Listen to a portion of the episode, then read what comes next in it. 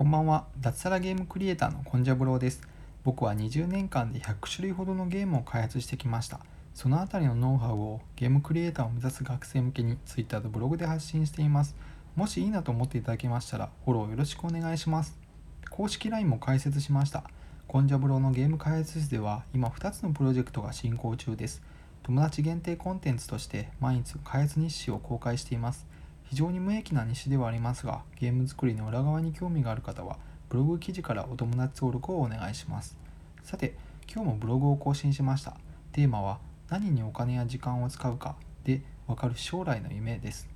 若い人と話をするたびに今も昔も自分の将来について悩んでいる人は多いなぁと感じています。僕も高校生の頃に将来の夢を定めてからはそこに全力投球したわけですけど決めるまでは相当悩みました。大学へ進学するのが当たり前の時代だったのでそこに行かない時点でかなり風当たりはきつかったです。あちこちに自分の考えを説明してようやく進むことができました。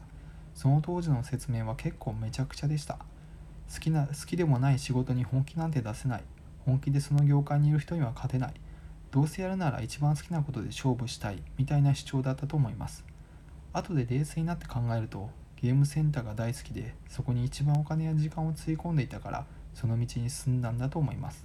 人は自分の好きなことに一番時間を使います。そしてやりたくないことはお金を払って時短する生き物です。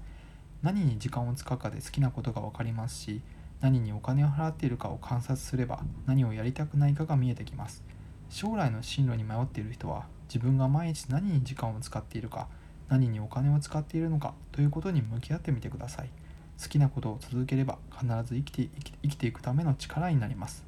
以上差し当たり今思うことでした。私コンジャブローはブログにて平日毎日4000字から6000字の記事を書いています。Twitter や公式 LINE もよろしくお願いします。何か挑戦したいなと思っている方はお気軽にフォローください。一緒に継続していきましょう。